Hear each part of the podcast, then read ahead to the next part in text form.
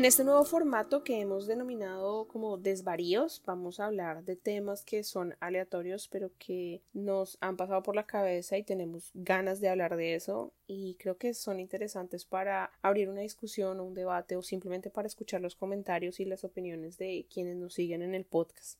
Voy a iniciar con un tema que me toca personalmente. Son opiniones absolutamente propias, personales, no tienen ninguna base científica ni nada, solo es um, algo que de lo que quiero hablar desde mi propia experiencia y es sobre la maternidad. Se ha hablado mucho recientemente sobre maternidades deseadas, que la maternidad será deseada o no será especialmente con los movimientos que han venido tratando de impedir que gobiernos liderados por hombres regulen las decisiones que las mujeres tienen que tomar sobre su cuerpo. Esto no, digamos que mi opinión no trata de ser ni pro aborto ni pro vida. de ninguna manera voy a juzgar las decisiones de, de otras personas, sino que desde mi punto de vista, desde mi perspectiva, quiero contarles las razones por las que cada día estoy más convencida de que va a ser muy probable que no me convierta en madre. Es, es algo que siempre está como en la mesa, siempre esa, esa conversación, siempre está la gente preguntándome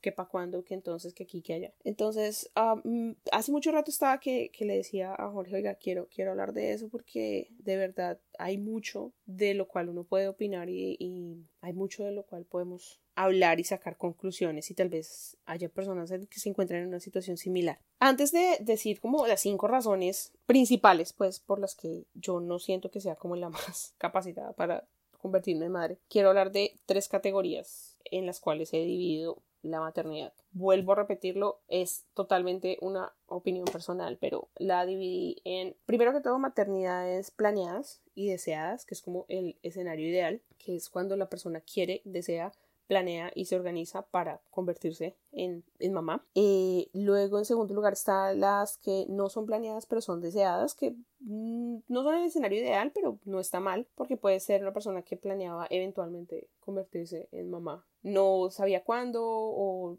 siempre lo considero eh, posible y cuando se da, bueno, es medio accidental, pero está bien con eso y sigue adelante con su embarazo y sale bien el asunto. También es un escenario bueno. Y el tercero, que es como el más crítico, que es el de las maternidades no planeadas y no deseadas, también se divide en dos categorías diferentes. Entonces, en la primera categoría está la persona que tiene cero ganas de ser mamá, cero instinto, cero disposición, que de verdad no, no estaba en sus planes, no estaba ni en sus más mínimas intenciones tener hijos y bueno, bueno, ocurre algo, un evento, un accidente, lo que sea, y eh, queda embarazada. Y está la segunda subcategoría de esa categoría, que es como que la que piensa que, bueno, ni planeado ni deseado, pero pues no es el fin del mundo, vamos a echarle ganas, vamos a hacerle, pues porque ya, ya que, y siguen adelante con, con su embarazo porque en algún momento pensaron que podría pasar y no está como entre la categoría número número dos que fue que es deseada sino que esta es no deseada pero pero si pasa todo bien siguen adelante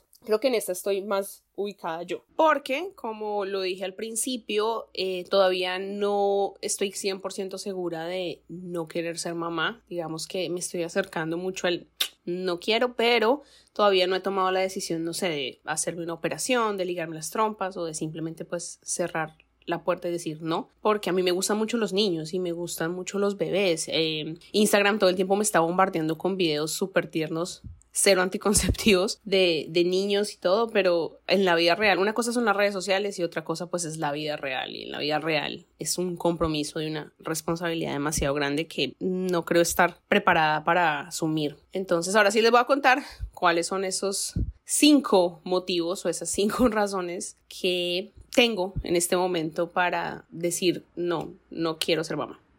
Bueno, primero y principal, no tengo paciencia. No tengo ni cinco de paciencia. Hay días en los que no me soporto ni yo misma. Y me daría mucho pesar que alguien sufriera por, por esa falta de paciencia. Que desde muy chiquita mi mamá me acostumbró a que con los niños es mejor tener que atajar y no arrear seguramente si yo tuviera un hijo sería muy curioso, muy preguntón, muy intenso, muy cansón, muy travieso, por la misma naturaleza curiosa mía. Entonces, eso me parecería maravilloso y me parece maravilloso en los niños, pero creo que no soy la persona adecuada para lidiar con eso. La verdad, no, no siento que tenga esas capacidades. Y, y a veces a mí, a mí incluso se me olvida hasta desayunar. O sea, yo le tengo al gato un comedero eléctrico bueno, eléctrico no, sí, como automático para que le dispense la comida para yo no tener que estar pendiente, o sea, no, se me va a morir de hambre el peladito. Yo sé que estoy exagerando, pero creo que se entiende el punto.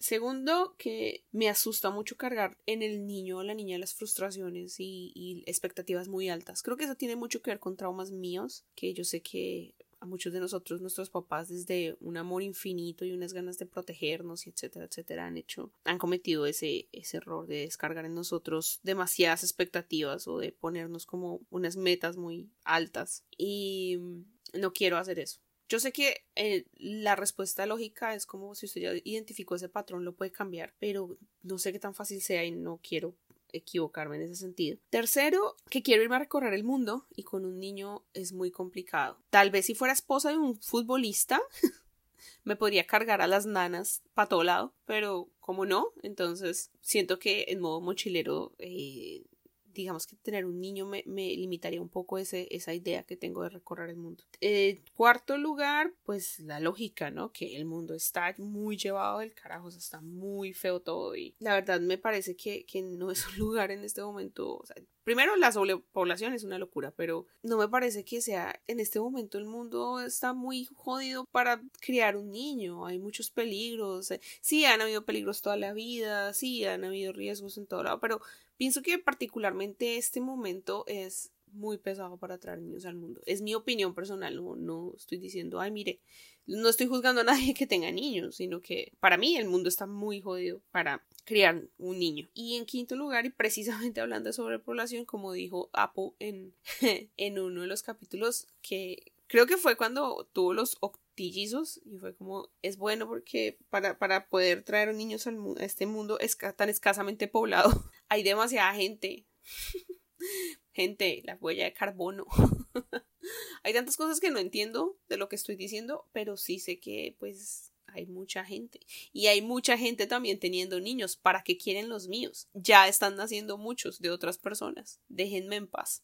Hay una gran ventaja y es que dentro de estas, creo que puedo, puedo poner como un, un asterisquito en algún lado, como una ñapa como una opción extra y decir que yo tengo una gran ventaja, bendecida y afortunada otra vez, aparte de, la, de, que me funcionen los anticonceptivos, la segunda ventaja es que en mi casa a mí no me están pidiendo nietos y nadie me está presionando. Y nunca me han dicho, o sea, mis tías un poco preocupadas antes, al principio como alrededor de los veintitantos y, eso, pues ya después como que se echaron a la pena. Y mi mamá y mi papá nunca en la vida han estado preocupados por tener nietos ni ser abuelos, entonces digamos que esa es una ventaja también, como que no tengo esa presión. Y hablo de esto porque quiero, hablo de esto porque me, me causa curiosidad y, y, me gusta hablar de temas que me causan curiosidad, pero no es una cosa como de que sea una, una molestia para mí o algo que me genere dificultades o que me estén presionando o que me miren raro porque no tengo hijos. Seguramente sí me miran, pero pues al que a mí me importe, me preocupe, nada. Creo que eso era, esos eran los, las cinco, los cinco motivos. Si, si, ustedes tienen algún otro motivo, si ustedes eh, le, le, sumarían algo a mi lista o me quieren discutir algo de lo de mi lista, eh, ya saben dónde seguirnos. Tenemos las redes sociales de Tenemos que hablar de eso arroba tenemos que hablar de eso en Instagram. Nos pueden comentar, eh, síganos en todas las redes sociales. Eh, nos pueden también seguir en los canales de podcast, Google Podcast, Apple Podcast, Spotify y SoundCloud. Nos vemos pronto. Bye.